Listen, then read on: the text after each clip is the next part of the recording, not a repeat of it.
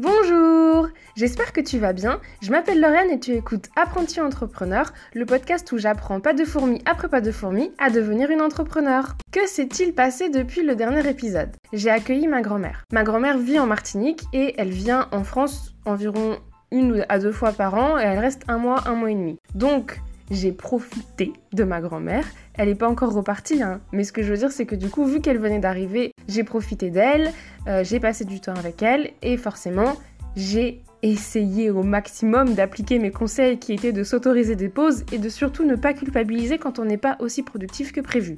Ça, c'était une de mes premières occupations. Ensuite, j'ai aussi eu la toute dernière séance de coaching de ma formation Lave Mentor.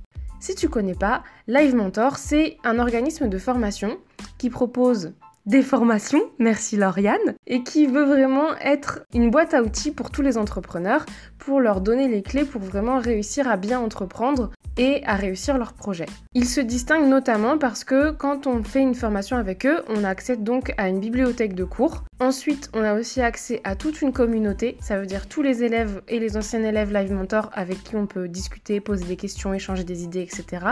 Et surtout, on a un coach. On a le droit à environ une séance de coaching toutes les deux semaines, donc c'est un très bon accompagnement. Et j'ai vraiment, vraiment beaucoup apprécié cette expérience de coaching, et du coup j'étais un petit peu triste que ça s'arrête. Et d'ailleurs, ça m'a fait réfléchir sur quels sont les avantages de se faire coacher. Parce qu'il faut reconnaître qu'en trois mois, il y a beaucoup de choses qui ont changé dans ma vie et que je pense vraiment que le coaching y est pour quelque chose. J'ai eu de la chance parce que à Live Mentor, on a des coachs qui sont déterminés et je suis tombée directement sur une personne avec qui je me suis parfaitement entendue. Donc déjà, je suis très contente et merci Sarah. Et j'ai aussi réalisé tous les bénéfices qu'il y a à se faire coacher. Le premier bénéfice, c'est que se faire coacher, ça veut dire avoir des objectifs, des dates qu'on doit absolument respecter et qui en fait nous permettent de progresser sur notre projet. Parce que à chaque fois qu'on va avoir une séance de coaching, entre les deux, on va avoir un travail à faire qui est donc sur notre projet, donc sur quelque chose qu'on aime et qui nous permet de faire avancer ce projet, d'avoir une vision plus claire, d'avoir des bases plus saines, de savoir quelles sont les prochaines actions qu'on va mettre en place.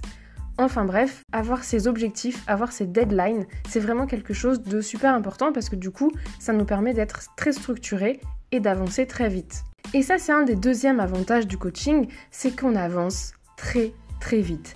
Déjà grâce à cette pédagogie des objectifs, mais aussi parce que forcément, on est coaché par quelqu'un qui s'y connaît beaucoup plus que nous et qui donc, en un minimum de temps, nous donne le maximum de ses connaissances adaptées à notre situation. Moi, j'ai travaillé avec Sarah, qui est une coach qui est très forte en système d'organisation et en efficacité professionnelle. Ce qui veut dire que c'est déjà grâce à elle que j'ai appris beaucoup de choses sur la productivité et l'organisation. Mais en plus, ça me donne une méthode que je vais pouvoir appliquer dans mes coachings, mais aussi dans l'avancée de mon projet.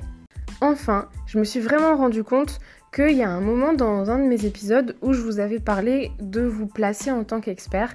Et en fait, je me suis rendu compte que se placer en tant qu'expert, ça peut être un peu problématique parce que ça pousse un petit peu à se reposer sur ses lauriers et à ne plus trop faire la démarche d'apprendre alors qu'en fait on a toujours, toujours des choses à apprendre. Si on s'était reposé sur nos lauriers, personne n'aurait commencé à utiliser TikTok parce que on ne connaissait pas cette nouvelle plateforme. Si on n'est pas dans une démarche d'apprendre, bah on va pas vraiment se tourner vers la nouvelle plateforme, on va juste la regarder de loin. Alors qu'en vrai, on a tout le temps des nouvelles choses à apprendre, des nouvelles techniques, des trucs qu'on maîtrise pas ou des trucs qu'on maîtrise en surface et dans lesquels on voudrait aller encore plus loin.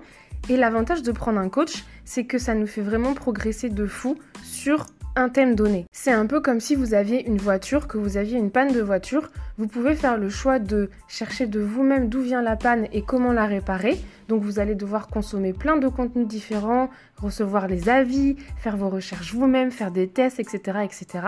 Ou alors, vous prenez un garagiste qui va directement trouver l'origine de la panne, se charger de vous commander la pièce et la changer. Et avoir un coach, c'est un petit peu la même chose. En tout cas, c'est comme ça que je l'ai vécu. Voilà J'espère que cet épisode t'aura plu, qu'il t'aura motivé ou qu'il t'aura appris des choses. Je remercie beaucoup toutes les personnes qui sont venues sur Instagram me donner leur avis sur la longueur des podcasts. J'ai bien retenu que majoritairement, c'était les 5 minutes qui vous plaisaient beaucoup. Il y aura sûrement des hors-séries un petit peu plus longs, mais on va rester sur ce format. Je vous dis à la semaine prochaine pour un nouvel épisode. N'hésitez vraiment pas à venir me parler, que ce soit sur Instagram ou sur Twitter. Vous trouverez tous les liens dans la description. En attendant, je vous souhaite une super bonne semaine. Bisous